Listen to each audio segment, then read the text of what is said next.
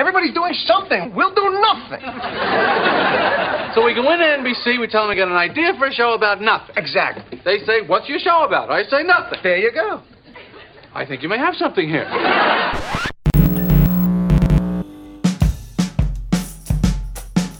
Acerca de Nada, un podcast de Diego Valle y Pablo Manzotti, donde hablamos de casi todo.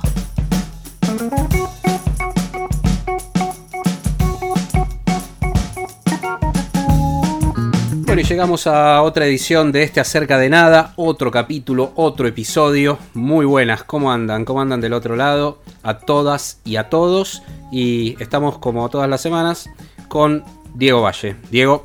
Hola Pablo Manzotti, te, te presento porque después se quejan muchos eh, oyentes y oyentas que dicen no se presentan o se presenta uno solo, o sea que cumplimos con la formalidad, La formalidad, porque claro. siempre puede haber a- algún Seguramente, este, sí, novato que se agregue con Sí. este episodio 7. Eh, igual eh, te tienen que prestar atención a la apertura, porque en la apertura está la también. Tenemos una locución muy buena de Pau Vendesky. Ah, es verdad, es verdad, es mm, verdad. Pero viste que hay gente que no le presta atención hasta que no empiezan las voces de los conductores. Así que sí, es- eso, eso es verdad.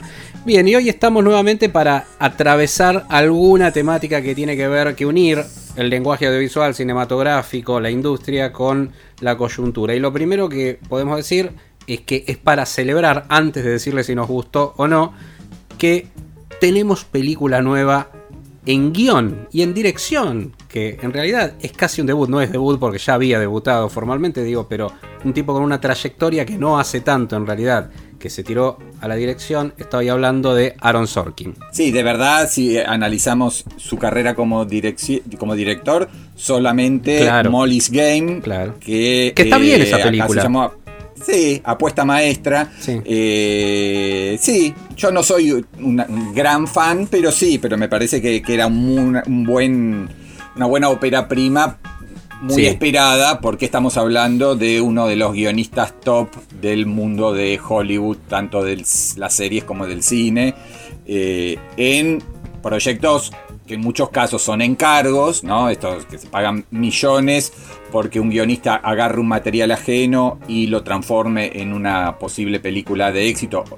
Y otros proyectos sí que se nota que son más de su mundo, de su universo, de sus obsesiones. Pero bueno, sí, obviamente si hablamos de alguien que estuvo detrás de, de West Wing, de Newsroom y de películas como Red Social o, o El Juego de la Fortuna, esta Moneyball, eh, estamos hablando de alguien que ha construido sí muchos éxitos y además proyectos de los que se ha hablado mucho. Claro. Eh, más allá de la taquilla, ¿no? Tiene un estilo propio y de la película que estamos hablando ahora tiene muchas aristas para entrarle. Una primera y muy superficial que hasta se relaciona con la temática del último podcast, del último episodio de este podcast, tiene que ver que es un estreno de Netflix. En este caso, nuevamente Netflix plantando bandera con una película, es El juicio de los siete de Chicago, The Trial of the Chicago Seven, así es el título original, está disponible desde el viernes 16 de octubre, nosotros estamos grabando precisamente este podcast, ustedes lo estarán escuchando por esas maravillas del on en el momento que ustedes quieran, pero lo estamos grabando el día del estreno precisamente del juicio de los siete de Chicago, ya tuvimos posibilidad de ver esta película que en principio como como gusta sobre todo en los últimos años, esa leyenda, eh, antes de que comience el film mismo, es basada en hechos reales y refiere precisamente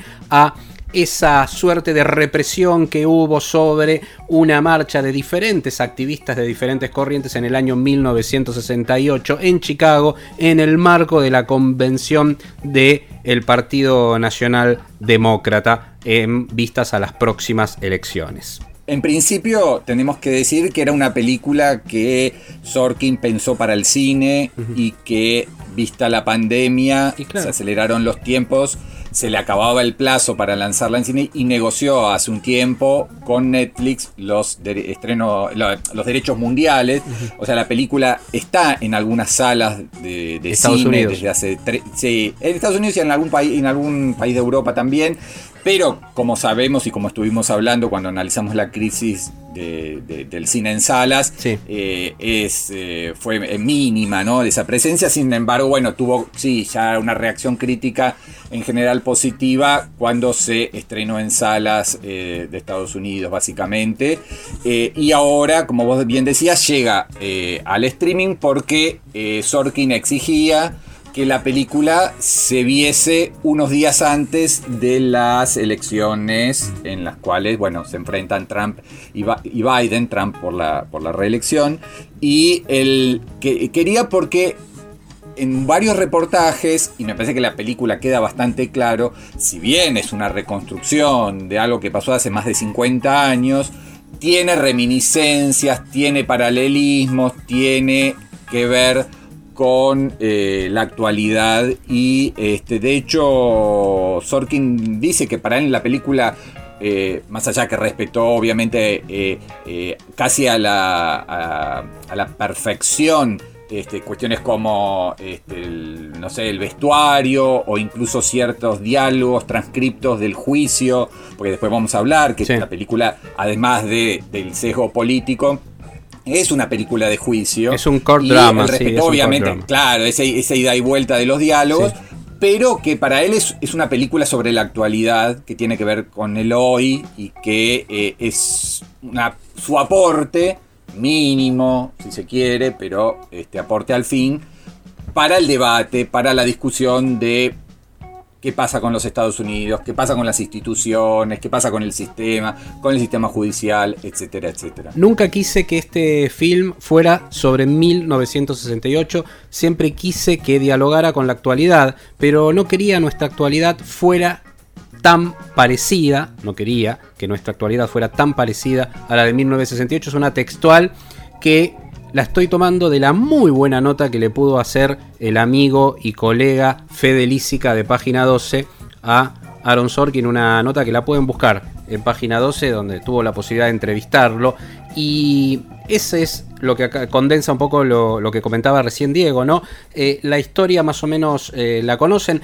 vamos a decir que en estructura es básicamente una película coral, como le gusta, muy jugando y asemejándose a Robert Altman, a mi parecer, esa cuestión de las historias corales, ¿no? En la cual tenés un elenco realmente interesantísimo, Jeremy Strong, eh, Sasha Baron Cohen, Eddie Remain, Mark Rylance. Mark Rylance para mí, si se puede hablar, está siempre para para Oscar, pero bueno, en este caso, más que nunca, pensando en este, este año tan particular, que va a ver qué, qué, sucede con el tema de los Oscars el año que viene, es una actuación a tener en cuenta. Joseph Gordon-Levitt, eh, es un reparto interesantísimo y tenés, por ejemplo, dentro de esa cuestión coral, protagónica, hay algunos que se destacan, como Sasha Baron Cohen, como el líder, digamos, de los activistas de un costado más hippie, si se quiere, que convocan, que de alguna manera se ponen de acuerdo para hacer una suerte de presencia en contra de eh, la guerra de Vietnam particularmente y cómo se estaban mandando a jóvenes a matar a la guerra de Vietnam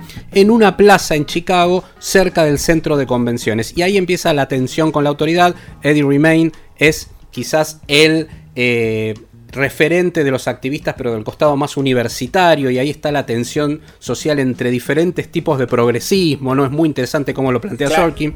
Y eh, y ahora te cierro, ahora te cierro y te paso esto. No, no, digo, a mí me resulta más atractivo y sobre todo en la primera parte, cuando se va armando antes de entrar a la parte del court drama, de, concretamente el juicio, cómo juega con esto que es, es un maestro realmente, Aaron Sorkin, que son esos diálogos filosos, muy entretenidos, de frente a una situación solemne, hacerlo poco solemne y, y cómo en la edición se va contestando los personajes que no están en el mismo espacio de la actuación y, responden a los mismos tipos de diálogo. Es interesantísimo toda la primera parte, es un Sorkin puro y ahí es donde te decía por ahí la semejanza para mí con el cine de Robert Altman, ¿no? Mm.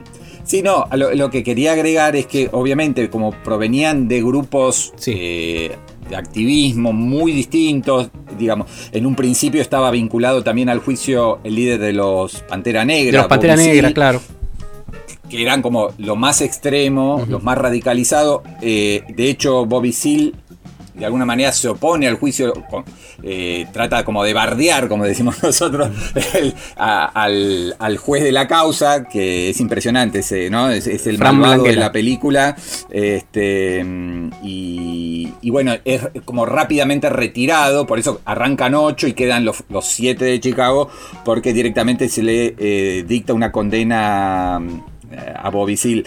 Pero sí, eh, había como una especie de convivencia entre sectores de, ultra izquierda con otros más progresistas, pero quizás un poquito más moderados.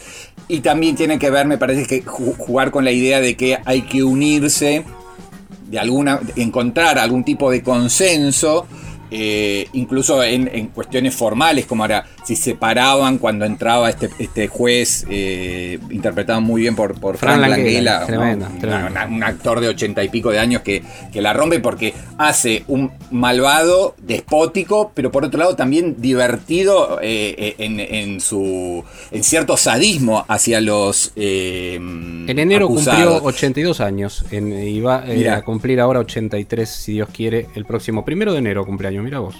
Arranca el año eh, Sí, tremendo. Porque vos, tenés a los ocho que arrancan el juicio como acusado. Después tenés a los este, fiscales, ¿no? Ahí está Joseph Gordon Levitt, uno de ellos. Tenés a los abogados defensores. Ahí está entre Mark Rylance, que vos muy bien lo, Y está el juez, ¿no? El que lleva este juicio con mano dura y no concediéndoles prácticamente nada. Bueno, no vamos a spoilear ni, ni, el resultado ni qué, qué pasó después, pero sí tiene que ver con un contexto de muchísima represión institucional. Pensamos que, que venían de un montón de asesinatos que habían conmovido a la, sociedad norteamericana, todo en los años 60. Los hermanos Kennedy, ¿no? JFK y Bobby, Malcolm X, Martin Luther King. Llega la, eh, Vietnam, llega este alistamiento masivo de decenas de miles de jóvenes, esta especie de que empiezan a volver los cadáveres, y eh, la decisión de ir a hacer una manifestación que ya se sabía que iba a ser bastante densa, bastante pesada y quizá violenta, y bueno, lo que pasó fue eso y se los agarró a estos como los chivos expiatorios y los que había que demostrarle a la sociedad, ya con Nixon electo, que, eh, bueno, que era como, como, sí, como el castigo, eh, los, eh, dar como una lección desde el establishment social y político de los Estados Unidos hasta hacia estos activistas indeseables, hippies, sucios, bueno, como se, lo, se los estigmatizaba.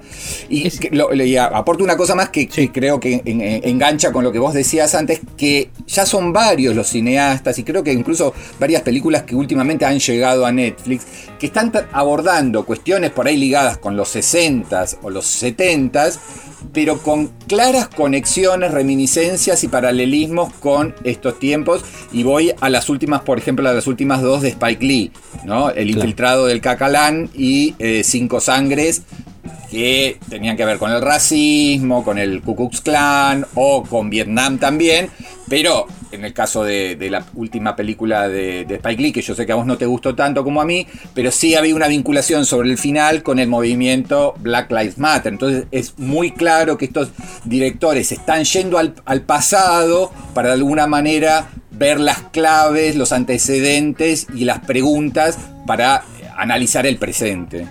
Eh, claramente se esfuerzan situaciones y, cuando hablo de esfuerzan está bien como se esfuerzan. Eh, lo que tiene el juicio de los siete de Chicago es eso, ¿no? Está atravesada por esto que decía Diego y, sobre todo la construcción de la película es muy entretenida. Está muy bien trabajado el tema de los diferentes lenguajes, todo lo que es la parte de documental, cómo está eh, cruzado en el relato construido por Aaron Sorkin es excelente. Por eso creo que incluso una de las cosas que que destaqué cuando presentaba la temática era la postproducción, era esto de la edición, ¿no? No solo desde aprovechar esos diálogos filosos y a partir de la edición darle un sentido diferente y eh, darle una connotación y hasta te diría hacer una relectura de lo que se está diciendo desde la, desde la misma edición, sino también la edición en términos de cómo articularon este relato, cómo se ven esas imágenes que ponen en contexto el momento de los Estados Unidos. Estamos hablando del cierre de la década del 60, la década de los derechos civiles en términos de los Estados Unidos, y cuando hablamos de los Estados Unidos es cómo eso repercutía en el resto del mundo, ¿no? Estamos hablando de que arranca un año antes de Woodstock, por ejemplo, todo lo, la relación de lo cultural, en este caso como expresión, esta idea de tomar las plazas, las carpas, el hipismo, Woodstock, bueno, cómo eso se reflejaba políticamente en el país. Y hay otra cosa que atraviesa la película que es interesante históricamente, esto que marcaba Diego, que es el cambio de gobierno, ¿no? Los incidentes suceden con un gobierno, hay un cambio de gobierno, entonces hay un cambio de fiscalía, es muy importante el rol del fiscal general en los Estados Unidos y es donde ahí se, se, decide transformar en algo político. Y una de las cosas que tiene la película es esta discusión incluso interna en el grupo, si el poder, el poder judicial, miren ustedes qué tema, ¿no? El poder judicial respeta directamente las normas del Código Penal, Código Civil, etcétera, etcétera, etcétera, y no tiene que ver con lo político, o si el juicio en sí hay un momento en que es atravesado por decisiones políticas. Es muy interesante ahí la palabra y la mirada eh, del personaje de Sasha Baron Cohen. Me parece que eh, es muy profunda la película en ese sentido, insisto, sin ser solemne en ningún momento. Esa es la mayor característica eh, destacable para mí en términos positivos que ofrece el juicio de los siete de Chicago. Y es interesante esto de las relecturas, ¿no? Y si tomamos las palabras de Sorkin, de decir yo quería que la película se estrene en este momento, lo que señalaba Diego, lo interesante acá también es pensar que Spike Lee eh, sugirió lo mismo con Black Clansman, ¿no? Eh, cuando le ofrecen a él dirigir la película, y la producción le dice, bueno, con una condición, que me dejen que a partir del discurso de esta película yo pueda interpelar el presente. Y bueno, Black Clansman, al igual también que eh, la última película, la que se estrenó en Netflix, tiene sobre el final una, un link directo, de hecho Black Clansman lo tenía, con el presente de los Estados Unidos. ¿no? Eh, es muy interesante cómo estos eh, directores lograron, y creo que ahí es donde está su maestría, forzar situaciones en ese momento sin que quede males, así que bueno, todas están atravesadas por el racismo en ese momento, pero uno puede hacer la lectura de los Estados Unidos actual, está atravesada por el machismo también reinante, muy presente en fines de los 60 y durante la década del 70, pero también uno lo puede trasladar a todo el movimiento o cómo eso de alguna manera se puede releer a partir de todo el Sí, movimiento y- del Too. Igual a- es muy acá me parece que hay una, Sí. una decisión, eh, no sé si compartirla. eh, no hay prácticamente ni siquiera creó un personaje femenino secundario. eh, No. como para Hay- compensar hay un momento nada más con de una- hecho, de- una secretaria del- ves, discúlpame, del grupo, eh, sí. Mrs. América, digamos, la, la serie está también basada en bueno, una época bastante cercana. Había todo un movimiento feminista y de activistas, luchadoras, mujeres. Claro. Por, supuesto, por supuesto que acá fue- los acusados eran todos hombres, pero en el entramado dramático que él crea, no se, hay una secretaria que tiene el teléfono. secretaria, o sea, sí, es sí. como decir, las mujeres no existen. No, por- creo que ahí es donde está la lectura. Por eso también de, de- de- de ahí viene esa resignificación que se le puede dar desde el, movimiento hoy del Michu a, a- a ese momento del lugar de la mujer. Inclusive sí hay un personaje interesante, lo que pasa es que mucho no se puede adelantar, que tiene que ver con la policía. eh, en en este Sí. caso, un personaje femenino ahí que, que- que tiene un momento destacado dentro de la, de la trama. Pero claro, Obviamente estábamos hablando de una sociedad que más allá de que tenía ya un movimiento de feminismo que estaba creciendo y que se hacía cada vez más presente, estaba atravesada por un machismo inclusive hasta en los sectores progresistas, ¿no? En términos de liderazgos, de convocatoria y bueno, quedó ahí también en términos de la represión desde la policía que se encarcela y se enjuicia a estos siete, ¿no? Totalmente. Eh, dos cositas menores, pero que me parece que marcan también un poco la- las ideas.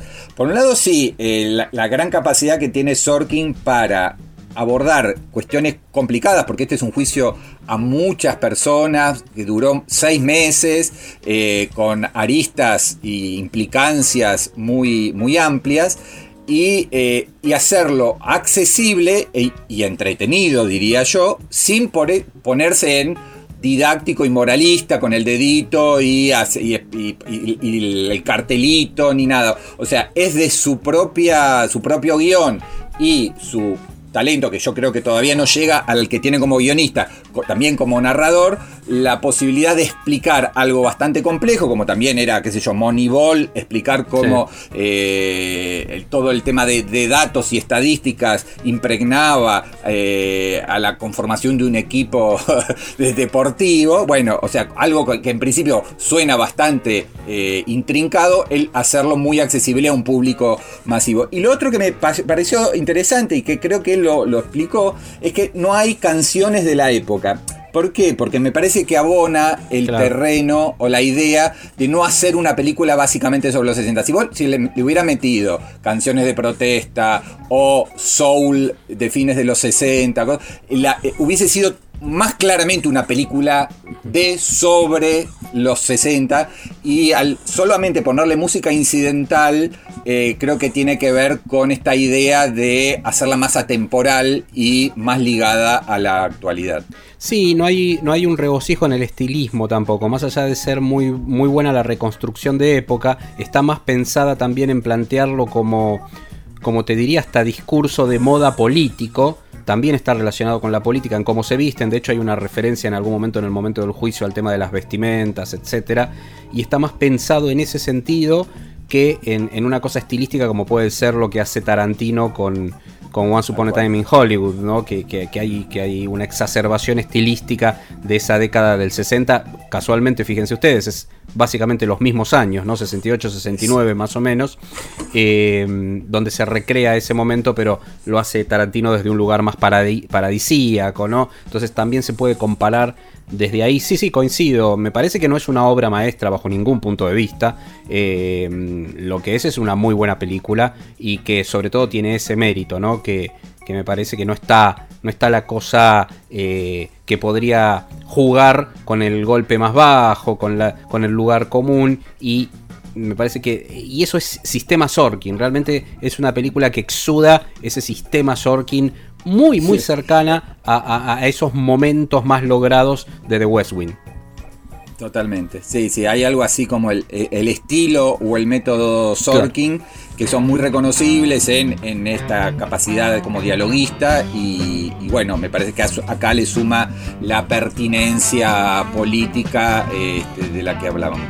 ¿Te parece entonces que cerremos y Sí. vayamos un poquito a la música? Absolutamente. Dos horas nueve dura la película, una película clásica de dos horas. Está disponible desde hoy en Netflix en todo el mundo, más allá de los Estados Unidos. Está disponible en Netflix Argentina. Y lo que ya estamos escuchando es Gwendolyn, lo último de Jeff Tweedy. Y enseguida lo empezamos a charlar un poquito. I can take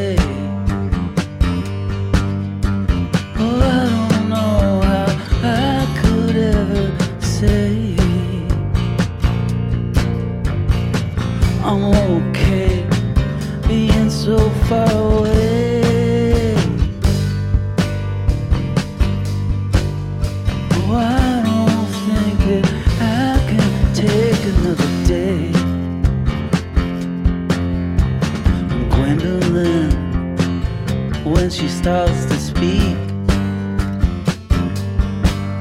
to a county police with a plastic cup between her teeth,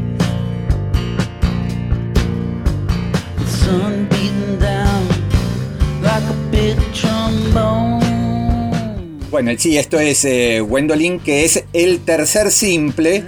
Eh, adelanto, muy en la, en la tónica como vienen haciendo muchos artistas durante la pandemia, de lo que va a ser el nuevo disco solista de Jeff Tweedy, que no es otro que el líder, el frontman de Wilco, una otra banda que nos gusta mucho y nos reíamos mucho porque eh, con Pablo, cuando hacíamos la preproducción eh, de esta séptima entrega de- del podcast, que la, la semana pasada eh, hablamos del disco solista de el líder de The National. Ahora hablamos del disco solista de eh, eh, Jeff Tweedy. del líder de, de Ah, Wilco. de Wilco.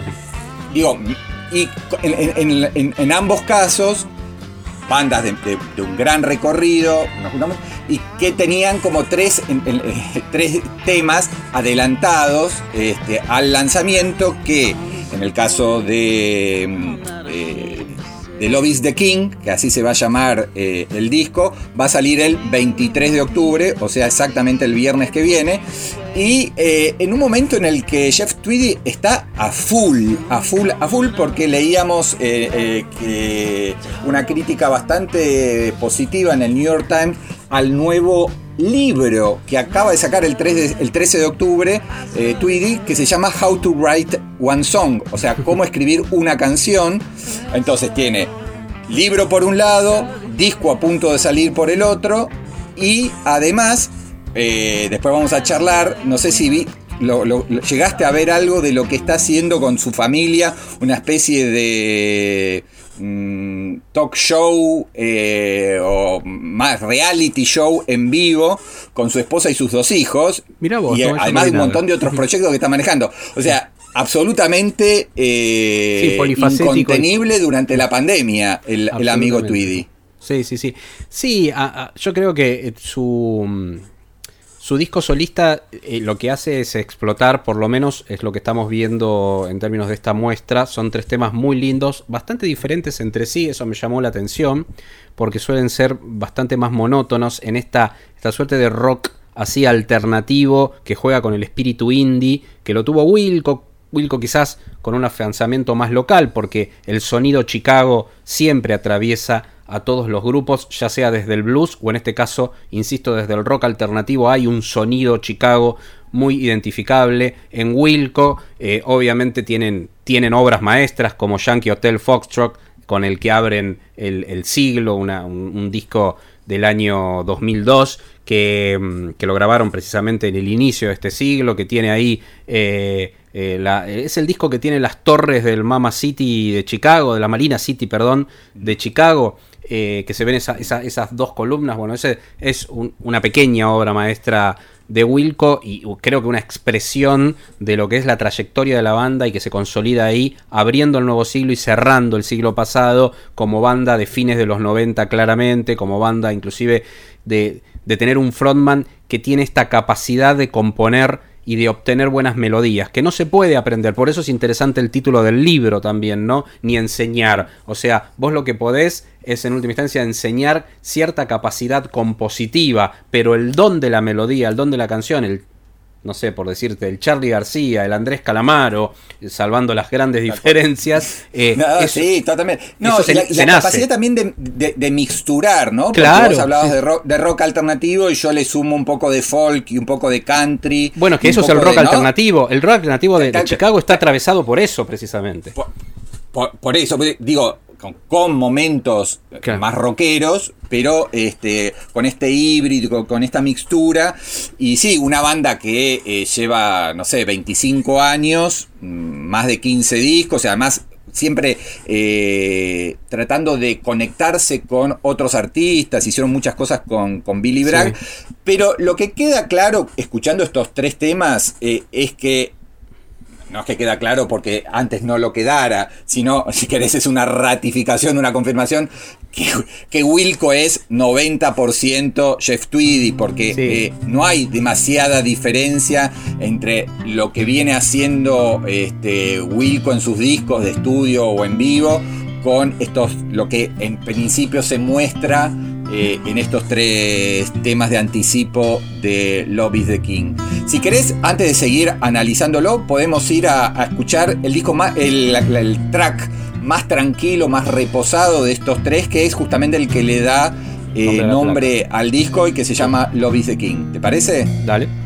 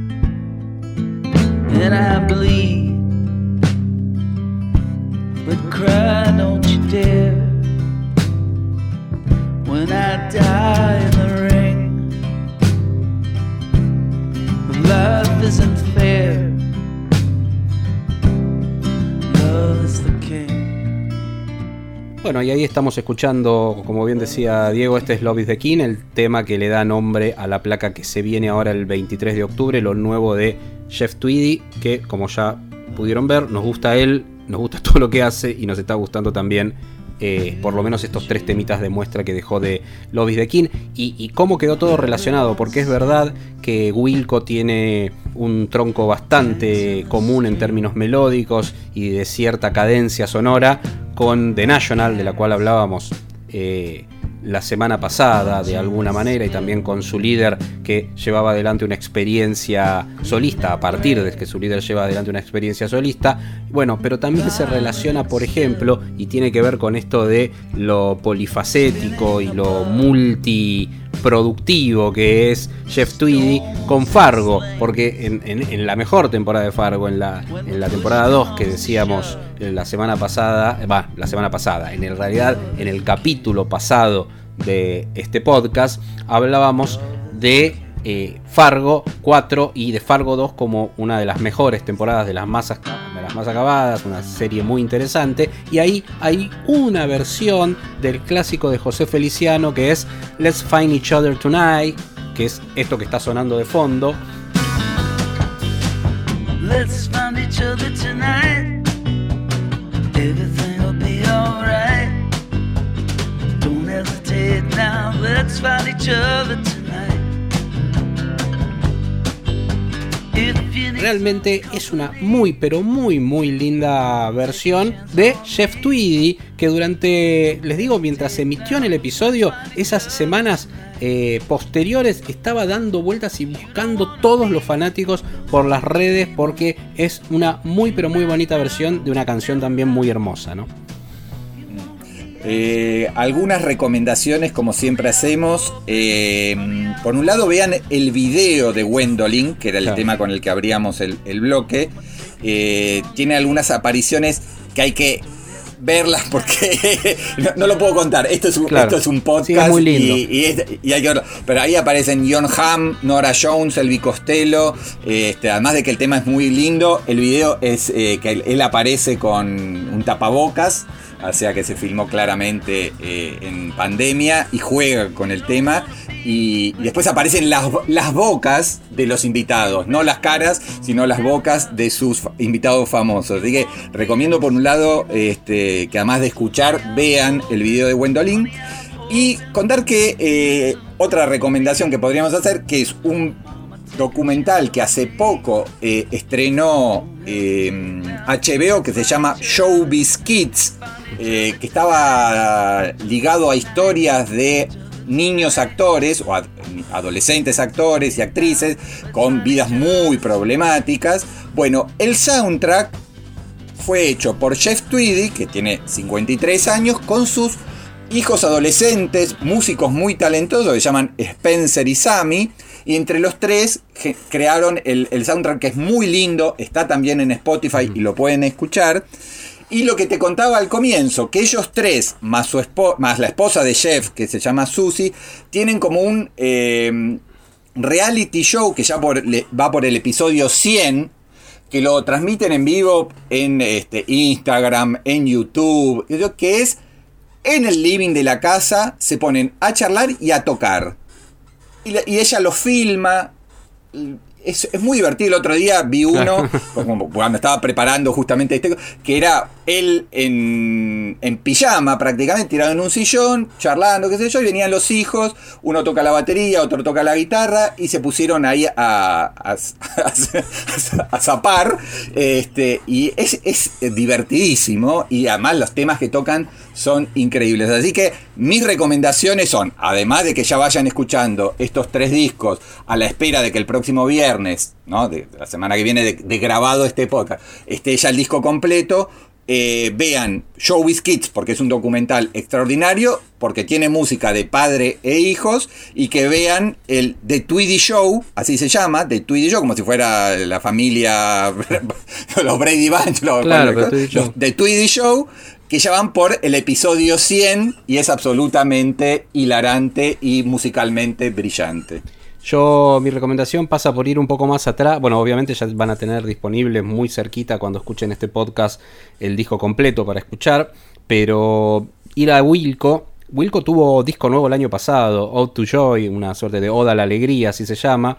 Eh, y yo les recomiendo el anterior, Schmilko, eh, que es de 2016 y particularmente, primero que creo que es muy bueno en términos melódicos, creo que, que ahí logran un, disco interesante dentro de esta década, quizás el más interesante para mí, y a su vez iba a concept y como para ver un poco de los intereses de Tweedy y, en este caso en función de la banda Wilco, la tapa pertenece a un autor, eh, un ilustrador eh, barcelonés, eh, catalán, que se llama Joan Cornelià, que es increíble. Busquen Joan Cornelea en, y ahí viene la recomendación en Instagram, en, cualquier red social, donde van a ver, porque tiene uno, un humor absolutamente negro, corrosivo, que hace con caricaturas muy naif, ¿no? Utiliza el diseño naif, pero para hacer cosas terribles, para contar cosas terribles, y algo de eso incluso se ve en el chiste de la tapa de Schmilko eh, el disco de 2016 de Wilco. Así que, si te parece, Mira, terminamos cerrando con terminamos más Sí, no, digo que en el bloquecito este, Tweedy y Wilco hablamos del libro,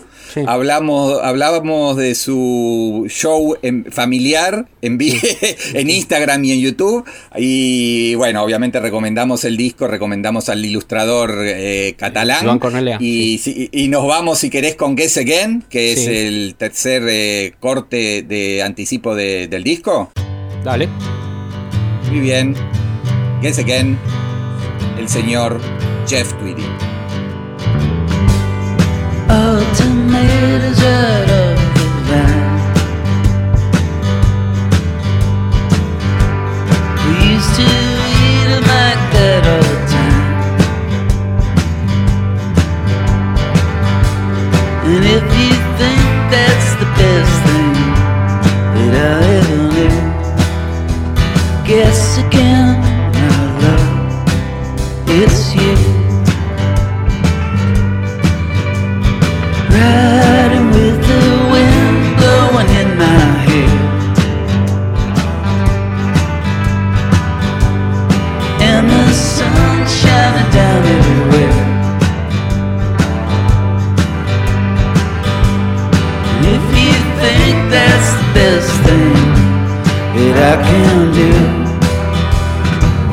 again, my love. Guess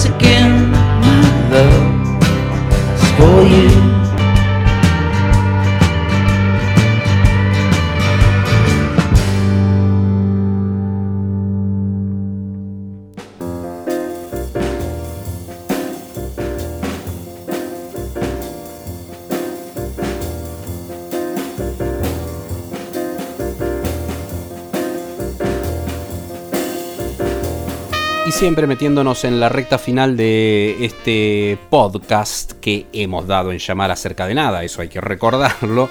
Bueno, vamos con algunas recomendaciones. Y en realidad en este caso son recomendaciones ligadas a lo que pueden ser efemérides, fechas, etcétera.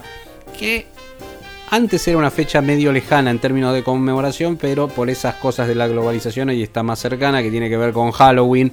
Lo, que, lo cierto es que más cercana o más lejana sí hay, como siempre, películas inspiradas desde el género de horror o terror, como ustedes quieran, eh, quieran llamarle, para disfrutar en on demand. Así que empezamos a hacer una suerte de curaduría de eso. Yo arranco diciendo que precisamente todas las Halloween, todas, todas, absolutamente todas, inclusive hasta la remake, están disponibles en on demand. Están los clásicos de la década del 70, de la década del 80, todos, todos, todos en Amazon Prime Video. Precisamente que fue una película que tuvo una marca partiendo de ese clásico primero que es de 1978 eh, de John Carpenter, ¿no? que es una de esas joyitas perfectas dentro del género de terror.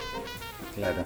Sí, podría, vamos a ampliar obviamente un poquito sí. el espectro porque aprovechan eh, octubre y Halloween para mucho estreno, que obviamente no todas las historias están ligadas puntualmente con Halloween. A Halloween, si, no tiene que ver con si el horror, por eso.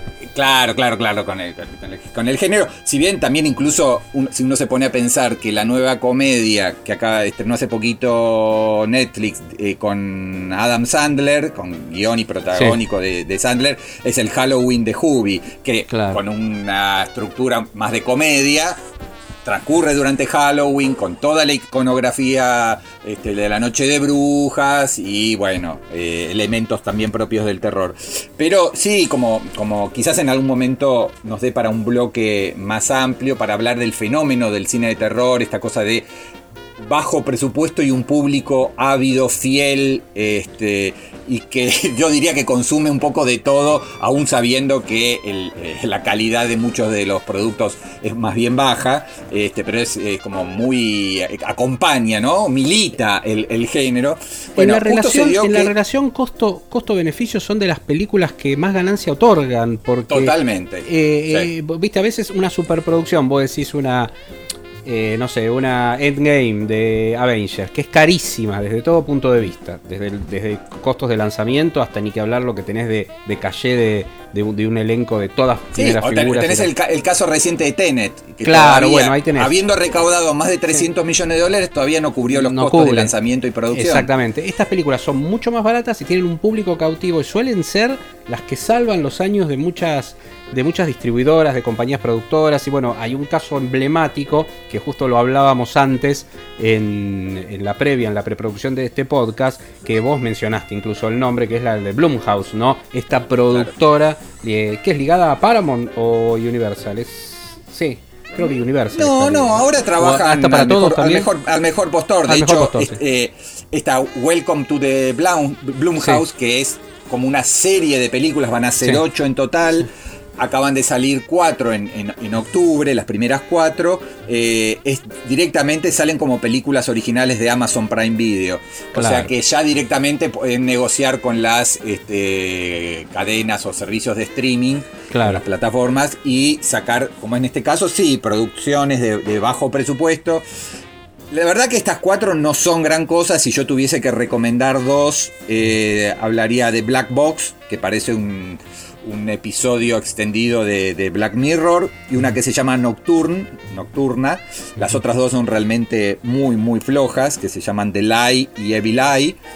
Eh, pero también en el caso de, mm, de Amazon Prime Video, que es la que más está lanzando películas de, de terror, sacó In Fabric de Peter Strickland, que es una gran película, muy buena, este, muy en la línea de, de Darío Argento, de ese cine eh, de terror este, más a la italiana. Y sacó también de Rental, que es la ópera prima de Dave Franco, el, el hermano de Jane Franco, que De también Jane. está bastante bien. Yo iría por ese lado.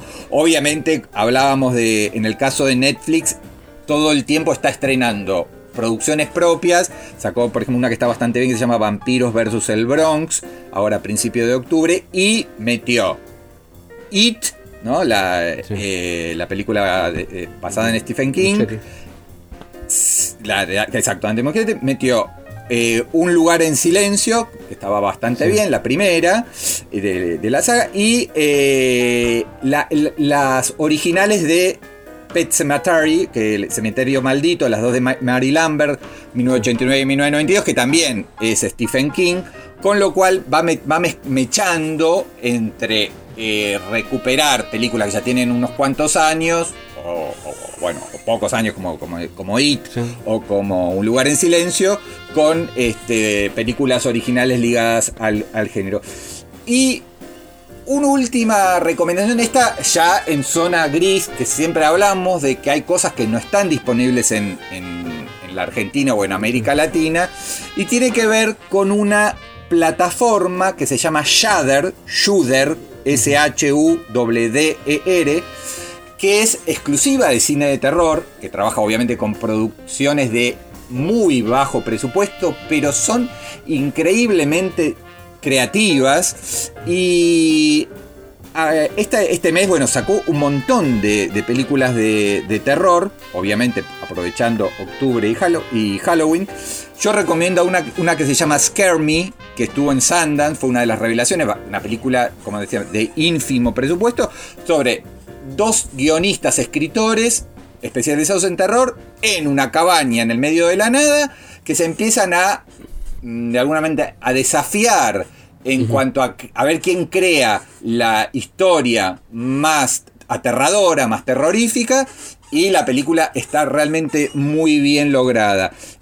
Esto obviamente hay que buscarlo en el mundo online de los torrents, pero como no está disponible, nosotros siempre priorizamos y recomendamos lo que está disponible en plataformas legales y lo que no, recomendamos que cada uno haga uso de la libertad que le propone y en este caso yo recomiendo en general la plataforma Shudder porque me parece que para los amantes del terror es un must.